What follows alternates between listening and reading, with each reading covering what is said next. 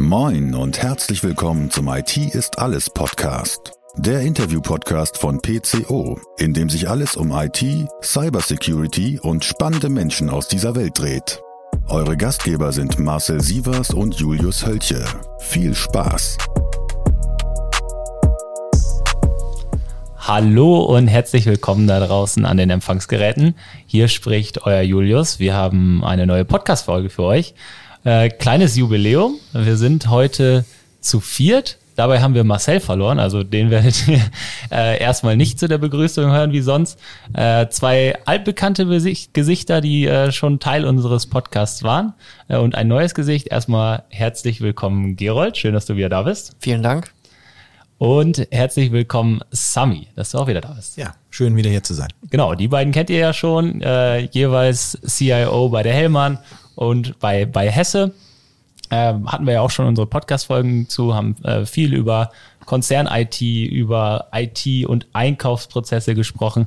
Äh, und heute ja, haben wir dahingehend ein Jubiläum, dass wir äh, noch mal Neues dabei haben und so ein bisschen, äh, das werden wir nachher nochmal äh, mehr drauf eingehen, unsere CIO des Jahresrunde hier heute haben. Das hört sich sehr mächtig an.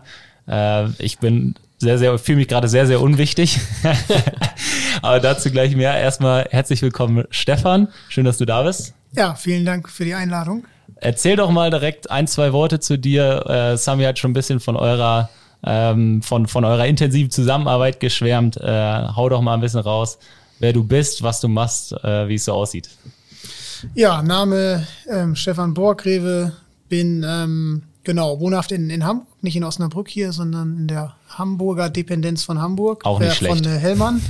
und ähm, bin der äh, momentan der Chief Digital Officer für, ähm, für Hellmann.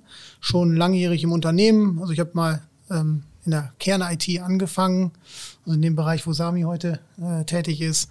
Ähm, viel im Bereich Business Intelligence, ähm, ja so IT-Management und bin dann über mehrere Stationen irgendwann mal auf die Geschäftsseite gewechselt. habe das dann ein paar Jahre gemacht und seit 2019 ähm, so, ich sage immer, the best out of both worlds. Ähm, hm. bisschen, also Business und, und IT wieder zusammenzubringen äh, in der Digitalisierung. Genau, und ähm, ja, das mache ich mit, mit viel Spaß und mit viel Freude. Und ja, zusammen mit Sami und den Kollegen aus dem Geschäft, denke ich, können wir da auch eine Menge bewegen.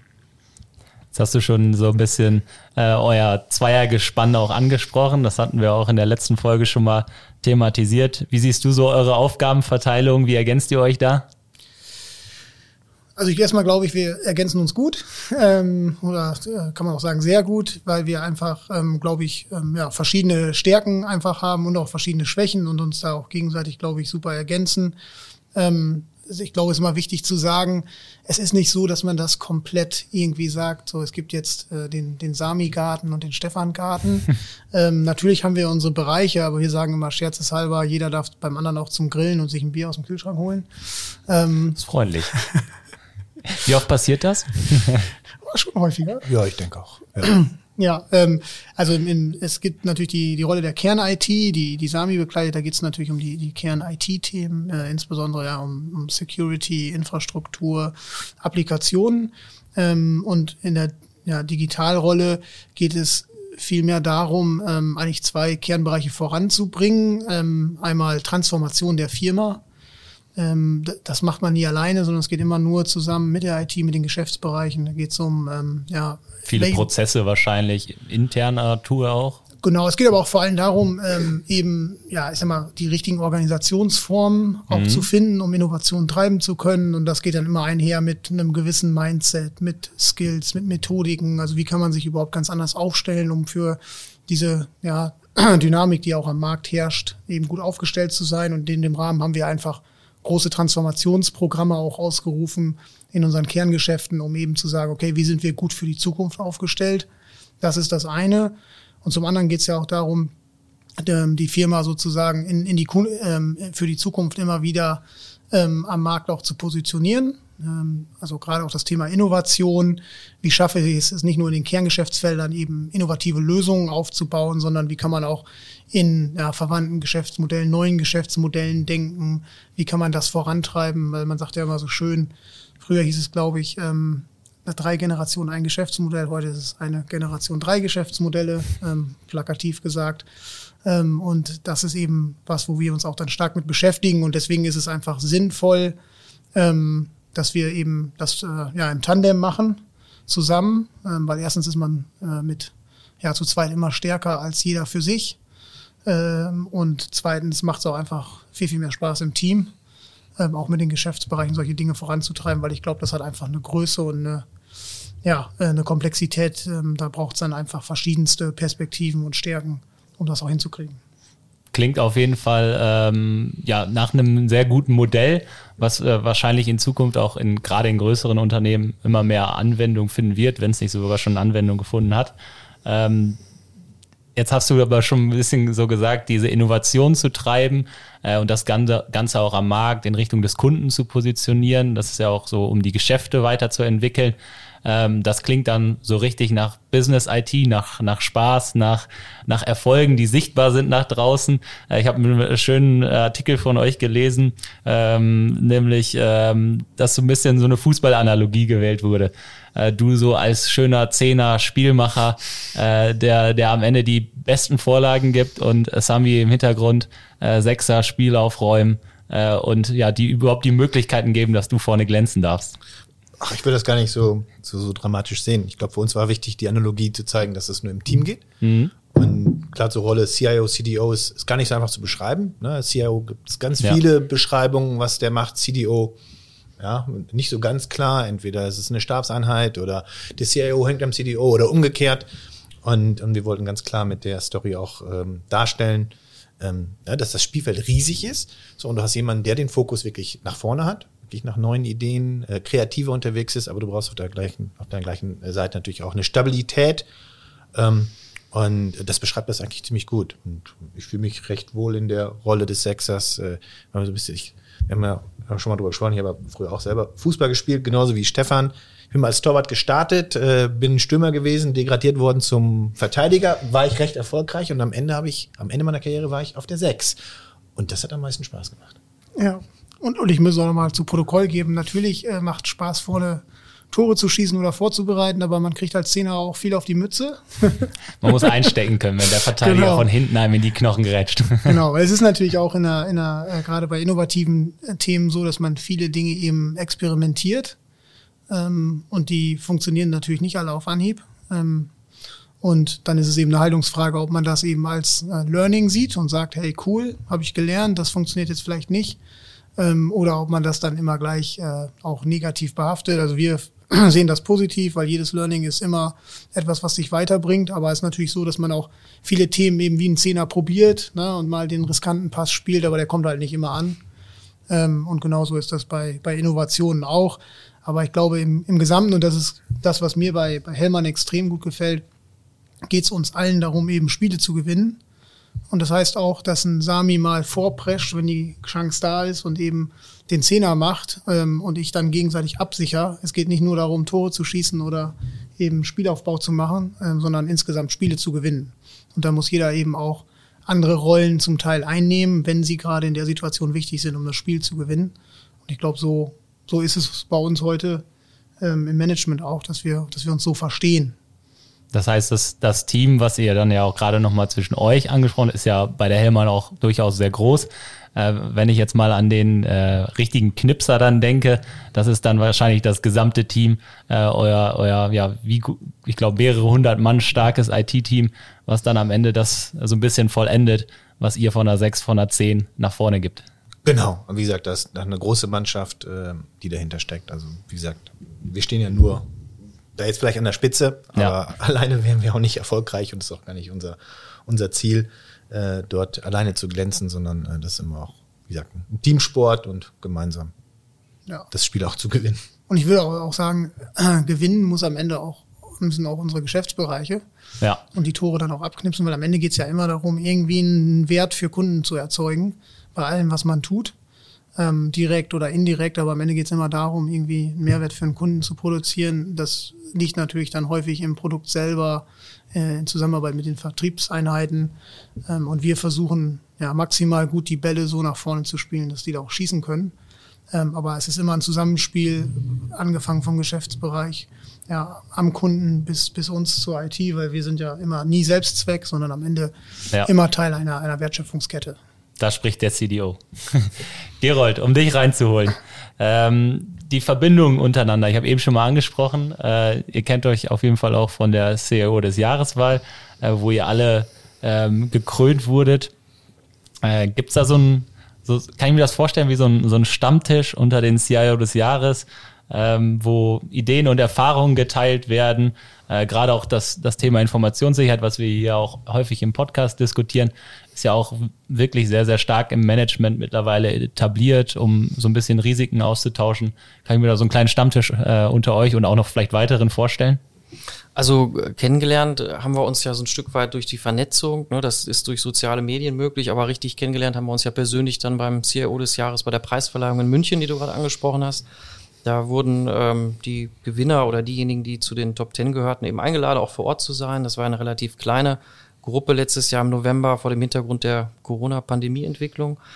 Und ähm, es gibt natürlich verschiedene Möglichkeiten, sich zu vernetzen. Und grundsätzlich ist es ja auch so, dass es immer wieder interessante Themen gibt, worüber man sich austauschen kann. Aber auch jeder ist gut eingespannt und jeder hat natürlich eine ganze Menge an Tagesgeschäft. Aber ich glaube, wenn man dann eine Frage hat, dann kann man sich auch einfach mal anschreiben, anrufen und, und besprechen. Also es gibt da jetzt keinen festen Stammtisch, aber es ist ja wie gesagt auch erst äh, letztes Jahr Ende November gab es die Preisverleihung, dann ging das Jahr relativ schnell zu Ende im, im Dezember mit Weihnachten und Silvester. Also von daher ist es ja noch gar nicht so viel Zeit her, aber es ist eine gute Idee. Also grundsätzlich gibt es ja eine Community rund um die CIOs ähm, und nicht nur die, die irgendwo in der Hall of Fame stehen, sondern die immer mitgemacht haben beim Wettbewerb und grundsätzlich gibt es ja jede Menge Gruppen in den sozialen Medien und von daher ist es eigentlich eine, eine schlaue Idee, sich auch über aktuelle Trends, Entwicklungen, Security-Themen auszutauschen. Ja. ja, also Erfahrung zu teilen, ich denke mal, das hilft immer, äh, auch gerade natürlich in Managementpositionen. Wie, wie vergleichbar sind denn so Unternehmen? Was kann man vielleicht voneinander lernen, von einer Hesse, von einer Hellmann, so auch in dem direkten Vergleich? sag ich mal, auf dem Papier, wenn man sich das anguckt, würde man nicht auf die Idee kommen, die sind sich irgendwie ähnlich. Aber wahrscheinlich sind sie sich ähnlicher, als man so auf dem Papier denkt. Also grundsätzlich ist es nicht nur der gleiche Anfangsbuchstabe des Unternehmens oder die ersten beiden, sondern ähm, Logistik das, und Lacke passt ja auch. Ja, also. genau. Also das, was wir in klein machen, macht wahrscheinlich Hellmann in groß und Hellmann hat noch mal andere Möglichkeiten, ähm, vielleicht auch andere Dinge noch mal schneller voranzutreiben.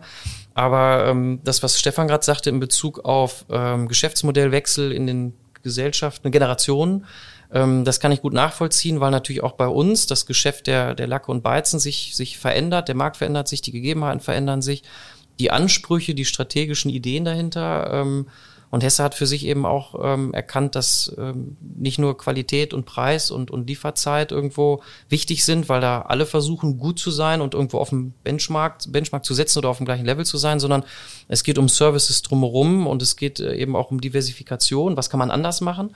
Und dafür muss man eben Digitalisierungsthemen vorantreiben, dafür muss man äh, die, die, die Marke verändern, dafür muss man die Unternehmenskultur anpassen und dieses ganze Leadership Branding, was was jetzt nicht ein Digitalisierungsthema ist, aber was aber irgendwo zusammengehört. Ähm, das, das ist schon wichtig, dass ein Unternehmen nicht stehen bleibt und sich, sich stetig weiterentwickelt und verändert. Und da gibt es halt viele IT- und Digitalisierungsthemen und ohne IT funktioniert das auch nicht. Also das sind keine manuellen Prozesse oder keine analogen Prozesse mehr. Wie seht ihr das? Was, was könnt ihr vielleicht von der Hesse lernen oder wo sind vielleicht auch riesige Unterschiede, wo ihr sagt, oh, da müsst ihr euch mit Unternehmen, sei jetzt mal in eurer Größenordnung in eurer internationalen Struktur irgendwie benchmarken? Ich glaube, klar, Größe ist, ist schon ein Thema. Wir sind, glaube ich, internationaler aufgestellt. Wir sind über 50 Ländern aktiv. Auch dezentraler dann irgendwo. Das kommt noch dazu. Ähm, das heißt, allein die Größe macht, äh, bringt vielleicht nochmal andere Fragen mit sich. Auf der anderen Seite so die generellen Themen, ich glaube, die sind schon gleich. Ne? Das Thema Informationssicherheit, äh, Security, wir haben ja im Vorfeld auch ein bisschen drüber gesprochen, uns ausgetauscht beschäftigt jede Firma, egal wie groß die Firma ist, weil es für jede Firma, ich glaube, aktuell mit einer der größten Gefahren ist. Äh, und da kann man, glaube ich, schon auch voneinander lernen, egal ob die Firma klein oder groß ist. Ähm, wir sind, wie gesagt, vom internationalen Umfeld, ähm, haben da, wie gesagt, vielleicht noch andere Problemstellungen, aber äh, das spricht nichts dagegen, halt, ne, auch, auch, auch auf der Ebene, wenn wir uns austauschen, voneinander zu lernen. Ja, und ich, ich würde sogar sagen, was, was eigentlich fast bei jeder Firma der Fall ist. Also eigentlich egal welche Branche, ähm, schon auch fast egal welche, ja, welche, welche Größe, ähm, wenn man mit Unternehmen spricht, wir haben, ein, wir haben alle ein Thema. Ähm, wir haben ein, ein Unternehmen, was schon seit vielen Jahren am Markt ist oder viele, die schon lange am Markt sind. Ähm, und ich habe sehr, sehr gewachsene Strukturen, Strukturen, die das Unternehmen erfolgreich gemacht haben, die einfach ähm, das Unternehmen heute ausmachen. Ähm, und jetzt habe ich einfach eine veränderte Welt, äh, wo ich einfach ganz anders denken muss, wo, wo, der, wo wir ganz andere Lösungen brauchen, wo wir viel schneller auch immer wieder ähm, sozusagen um die nächste Kurve gucken müssen, was ist denn jetzt und wie können wir denn jetzt noch wieder Lösungen dafür machen. Ähm, ja, wenn man sich jetzt anguckt, egal ob das Covid war oder ähm, jetzt haben wir einen Krieg in der Ukraine, der eine ist davon mehr oder weniger betroffen. Wenn man größer ist, ist man davon betroffen. Äh, viele andere Themen, die einfach passieren. Und jetzt ist dieser, dieser Faktor Mensch und dieser Change, den ich in Unternehmen brauche. Denn am Ende ist Digitalisierung der, der größte Faktor ist der Mensch. Dass ich einfach eine Organisation ganz anders denke, dass ich eine ganz andere DNA brauche dafür, der ist bei allen gleich. Ne, bei, dem, bei dem einen kommt das mehr zum Tragen, bei dem anderen das. Aber ich glaube, diese Learnings, wie kann ich das eigentlich verändern, in welchen Schritten, ähm, das ist für mich was, also da habe ich, egal welche Branche, egal welche Größe, da sitzen wir alle in einem Boot. Ähm, das ist wie bei Cyber Security. Ähm, das müssen wir alle zusammen irgendwie lösen, wenn wir nicht gerade eine ähm, ein Startup sind, was seit zwei Jahren ähm, auf grüner Wiese angefangen hat. Ich glaube, ich glaube, was in Bezug auf Faktor Mensch, Kultur und auch IT nochmal ähnlich oder gleich ist, sind beides familiengeführte Unternehmen, sind beides mit einer gewissen Historie verbundene Unternehmen. Hesse wird 112 Jahre alt jetzt. Ähm, die nächste Generation, die auch Mitte 30 ist, äh, ist schon in Führungspositionen im Unternehmen. Und äh, familiengeführte Unternehmen, egal ob in der Größenordnung von Hellmann oder auch in der Größenordnung, in der Hesse sich bewegt, im Mittelstand, ähm, ist, ist bereit, äh, gewisse Veränderungen voranzutreiben, Geld zu investieren. Äh, da gibt es keine Aktionäre, die auf, auf einen bestimmten Profit am Jahresende aus sind. Natürlich muss ein Unternehmen Gewinn machen, das steht in der DNA des Unternehmens, um, um weiterhin bestehen zu können und auch investieren zu können. Aber gerade diese, diese ähm, Orientierung als Familienunternehmen ist schon bei beiden gleich, würde ich sagen. Sehr spannende ja. Punkte auf jeden Fall. Äh, und unterstreicht das ja noch mal mehr, dass man sich wirklich auch äh, mit anderen austauscht und diese Themen gerade in der Digitalisierung, im Wandel, in der Informationssicherheit auch gemeinsam angeht. Zurück zur äh, CIO des Jahreswahl oder CDO des Jahreswahl könnte man sie auch fast nennen. Stefan, wie sieht's, äh, wie sieht's aus? Wie wird man sowas? Erzähl doch mal. Ja, wie wird man sowas? Ich glaube, ähm, am Ende ist es ja ein, ein ganz normales Verfahren, ähm, auch mit, mit Bewerbung, wie man, ähm, um sich da eben zu platzieren. Ähm, und ich glaube, wenn man also für uns war einfach wichtig, wir hatten, glaube ich, eine gute Geschichte zu erzählen. Ähm, das war bei Gerold ja auch der Fall. Und wir wollten die auch gerne erzählen, weil wir natürlich auch ein Stück weit stolz darauf sind, was wir gemacht haben. Ähm, und haben das dann einfach getan. Und dann liegt es eben ja, am, am CIO Magazine und den jeweiligen ähm, ja, Leuten, die das bewerten, ob sie es eben gut finden oder im, im Vergleich zu anderen eben hoch bewerten. Ähm, das liegt dann nicht in unserer Hand, aber wir wollten einfach eine, eine coole Geschichte erzählen, weil wir gesagt haben, hey, wir haben da, glaube ich, was, was Gutes gemacht äh, und ne, tue Gutes und sprich drüber. Und ich glaube, so ähnlich war es bei dir wahrscheinlich auch, Gerald, oder? Ja, also bei uns war es auch so, dass wir aus einer Struktur herauskamen, wo ähm, ja sicherlich nach vorne schon geschaut wurde, aber die, die Innovationsansätze jetzt nicht aus der IT unbedingt als Impulse nur kamen, und wir ähm, haben auch gesagt, das ist ja eine Motivation, wenn man sich bewirbt und entweder das Feedback kriegt, da kannst du besser werden, oder das Feedback kriegt, hey, du gehörst zu einer guten, äh, zu einem guten Durchschnitt oder zu einer P äh, Position, die weiter oben ist.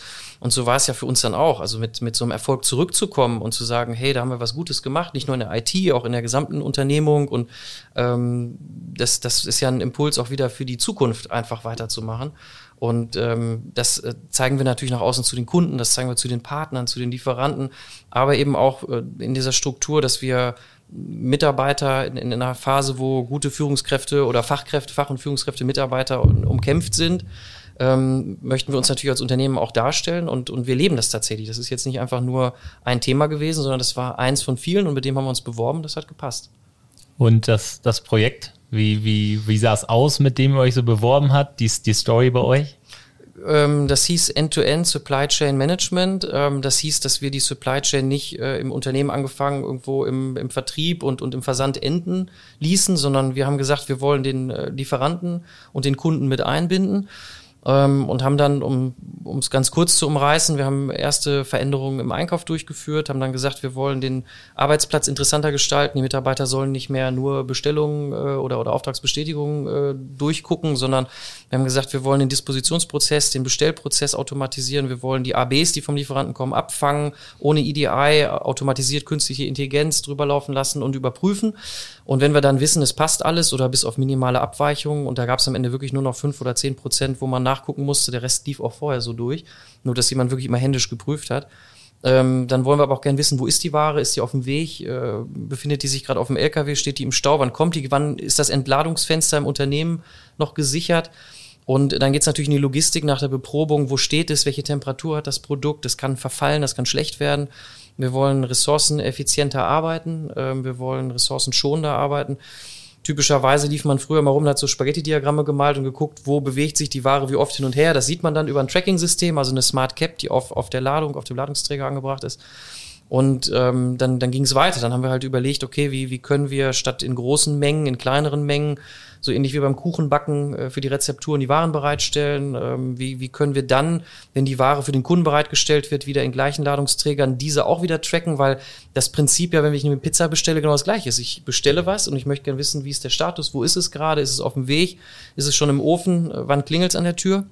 Und das möchte unser Kunde auch. Also, dass der Prozess an, entlang der Supply Chain gläserner wird, transparenter wird und unser Kunde, Lieferant und auch Kunde uns, uns als Partner wahrnimmt. Und das ist natürlich eine tolle Mischung, wenn man das IT-getrieben, digitalisierungsgetrieben dann äh, voranbringen kann. Und das ist dann am Ende eine, eine, eine cloud-basierte äh, Software, die eben als Dashboard uns zur Verfügung steht und worüber wir die Prozesse einfach sauberer, besser, effizienter abwickeln können.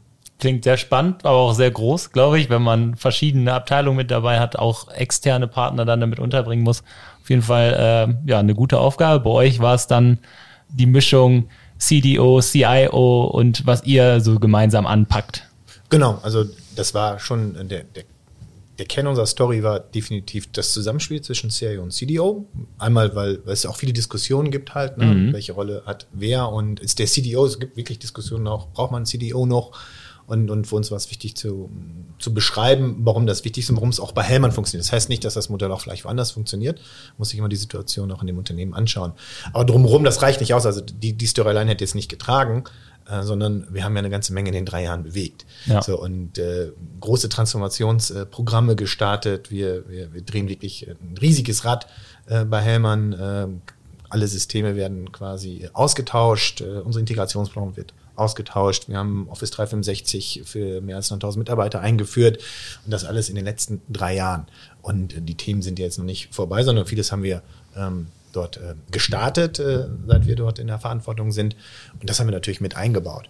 Und äh, das hat am Ende, glaube ich, äh, auch mit, äh, warum es auch so gut bewertet wurde. Wir sind stolz auf äh, die Top Ten. Für uns war es auch wichtig, ähnlich wie bei Carol, ähm, zu zeigen, dass wir bei Hellmann auch viele spannende Themen machen.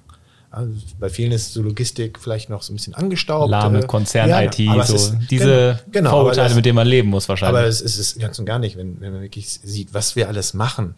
Ähm, und, und wenn potenzielle Bewerber bei uns dann auch äh, Gespräche führen, die sind schon sehr, sehr positiv überrascht. Uns eher mal das Problem, sie erstmal auf den Kanal hinzubringen und, und Hellmann auch als interessanten Arbeitgeber wahrzunehmen. Und das haben wir, war mit eines unserer Ziele auch durch den Auftritt dort, äh, uns dort gut zu präsentieren äh, und auch Werbung für Hellmann zu machen. Ich glaube, das ist uns auch gelungen. Glaube ich auch. Deswegen sprechen wir darüber. Jetzt ähm, bis zum 2. Mai gibt es die Möglichkeit, ähm, sich wieder ähm, sein, sein Projekt, seine Bewerbung einzureichen für die CIO des Jahreswahl 2022. So eine Titelverteidigung ist ja, wenn wir in der Fußballanalogie bleiben, immer was Schönes. 20. Jubiläum der CIO des Jahreswahl. Was, was wäre das Hellmann-Projekt 2022? Äh, was unbedingt eingereicht werden muss?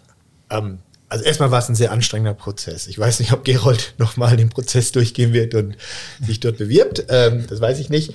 Äh, also wir werden uns nicht bewerben, weil wir haben erstmal die Geschichte erzählt. Aber ich glaube, was, was eine spannende Geschichte wäre, und die geht gar nicht in, in Richtung Technologien, und die kommt eher auch aus Stefans Bereich, der kann damit ja noch ergänzen, ist, wir haben darüber gesprochen, der Faktor Mensch ähm, in so einer Veränderung. Wir reden immer über Agilität, äh, und, und schmeißen das da rein und jetzt sind wir mal agil. Aber so eine Reise zu machen, ähm, die zu, wirklich zu starten und was es bedeutet, Ähm, da gibt es, glaube ich, bei uns schon ganz gute Beispiele und, und da kann Stefan, glaube ich, auch ergänzen, mal aus dem DCE-Team zu erklären, wie die das angehen. Das wäre für mich so eine Story, äh, das äh, könnte, oder das wäre ein potenzielles Bewerbungsthema.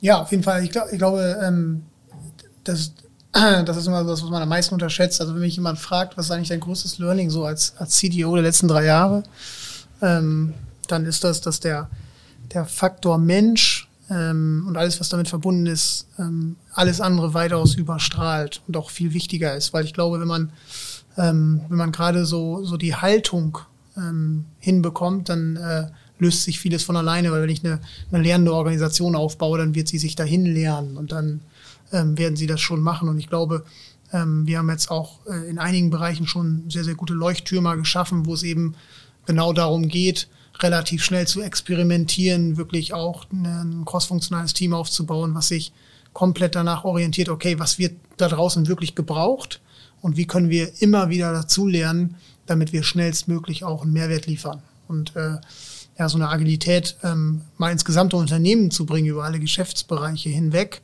da wo es auch angebracht ist, weil Agilität ist natürlich nicht immer angebracht. Es gibt Dinge, die kann ich mit einem Projektplan versehen und einfach machen. Da brauche ich jetzt keine hochagilen äh, Arbeitsweisen und Haltungen. Ähm, nichtsdestotrotz, das mal enterprise-weit zu machen, wäre für mich zum Beispiel so ein, so ein Projekt. Also wenn man das schafft, glaube ich, ähm, ja, ist es für, für alle Firmen da draußen, die sehr lange da sind und einfach auch Strukturen haben, die seit sehr langer Zeit bestehen, glaube ich, ein, ein Riesenleuchtturm. Das wird unsere Bewerbung für 2023, Stefan. Genau, machen wir das 2023. Das klingt, das klingt sehr gut. Dann ja. äh, lade ich euch jetzt schon mal ein, wenn ihr äh, 2023 in der 21. Ausgabe CIO des Jahres geworden seid. Gerold, wie sieht's bei Hesse aus? Was, äh, was planst du dieses Jahr? Oder eher gesagt noch bis Mai? Äh, oder hast du bis Mai geplant, was äh, unbedingt dahin muss? Mhm. Ja, also es gibt äh, natürlich wieder viele spannende Themen, die aus der Prozessinnovation, aus dem Einkauf, aus unterschiedlichen Bereichen kommen, die wir in der IT unterstützen dürfen oder pushen dürfen oder bei denen wir dabei sind oder auch führend dabei sind. Es gibt, äh, wenn du mich so spontan fragst, es gibt ein spannendes Thema, ähm, in dem der Einkauf eine tragende Rolle gespielt hat und weiterhin spielt und, und unser Einkaufsleiter bzw. Leiter Materialwirtschaft, der Stefan Papenberg, der hat gesagt, äh, dass das, was ich im Bereich ähm, IT und Cybersecurity immer erzähle, das äh, müssen wir zu den Lieferanten tragen. Und hatte dann eben die Idee zu sagen, naja, dann äh, gehen wir mal zu unseren Top-Lieferanten und fragen bei denen mal in einem Audit ab, wie es mit Cybersecurity aussieht. Und das war bisher nicht so Bestandteil des Audits. Und ähm, dann kam eben die Idee auf, dass man jetzt bei einem Lieferanten ähm, nicht eine Konkurrenz zur eigenen IT-Abteilung bei denen aufbaut, aber trotzdem ähm, für Inhalte wirbt, denn wir können im Einkauf bei Hesse noch so gut aufgestellt sein, wenn der Lieferant eine Cyberattacke hinter sich hat und nicht lieferfähig ist oder gar nicht mehr lieferfähig wird, dann bekommen wir unseren Rohstoff gegebenenfalls auch nicht oder verzögert oder nur noch in kleinen Mengen. Und deswegen ist es uns sehr dran gelegen, wieder dieses, dieses, diese End-to-End-Denkweise mal weiter aufgebrochen oder weitergeführt ähm, dass, dass wir unseren Partner, Lieferanten, aber auch unseren Kunden weiterentwickeln und dem wichtige Inhalte, für die wir stehen oder die wir bei uns organisiert haben, auch, auch mitbringen, weitergeben und da gibt's gibt's sehr interessante Ansätze zu. Die Frage ist ja immer, wenn man sich dann bewirbt, ist das schon so weit ausgegoren? Ist das schon ähm, ein Inhalt, den man wirklich erzählen kann? Oder ist es ein Thema, was man vorbereitet hat und was gerade startet?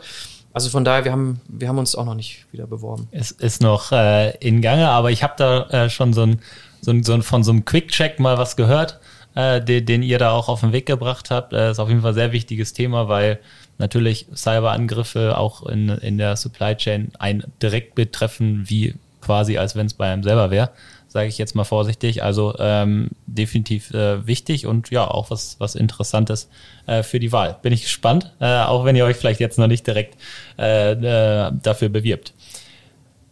Informationssicherheit äh, besprechen wir auch immer viel im Podcast. Ähm, heute ja auch schon Thema gewesen. Der eine oder andere hat es im letzten Jahr ja auch ähm, mitgekriegt ähm, bei der Hellmann. Ähm, der der, der Cyber-Incident. Ich weiß nicht, wollt ihr vielleicht zwei, drei Sätze dazu sagen, wie, wie eure Learnings daraus waren?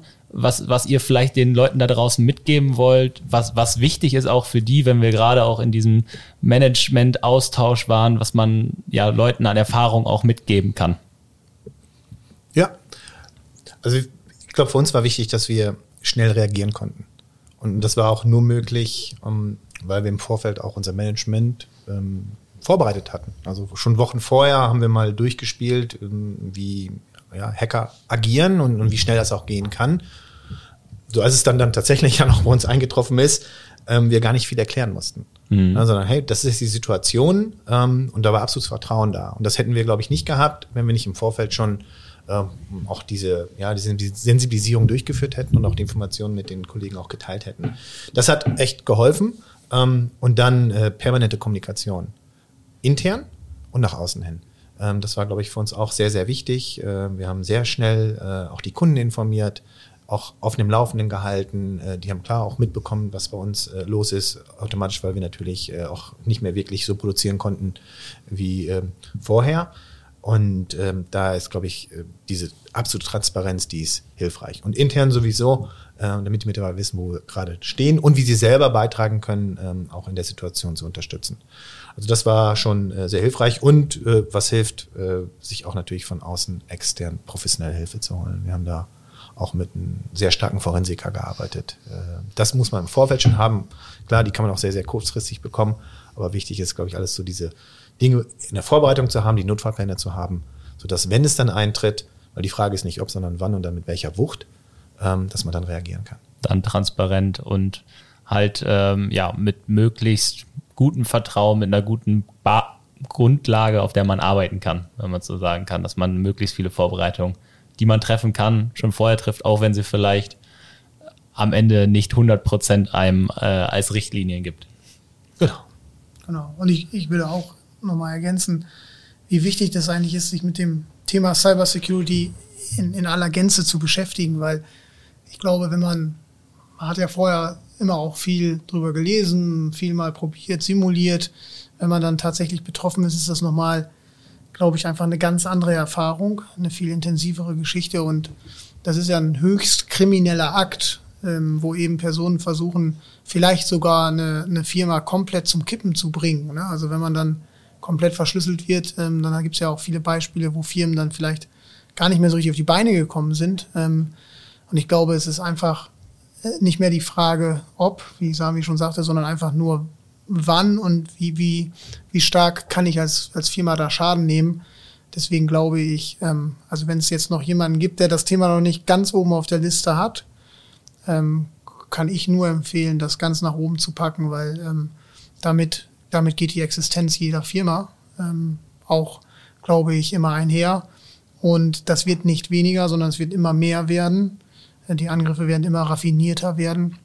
Und dann ist es eben ganz, ganz wichtig, dass man sich da auch entsprechend aufstellt. Ähm, zum Glück haben wir, glaube ich, viel im Vorfeld getan. Ähm, aber sicher haben wir auch Learnings aus der Attacke nochmal, wo wir jetzt sagen, okay, da schärfen wir auch nochmal nach.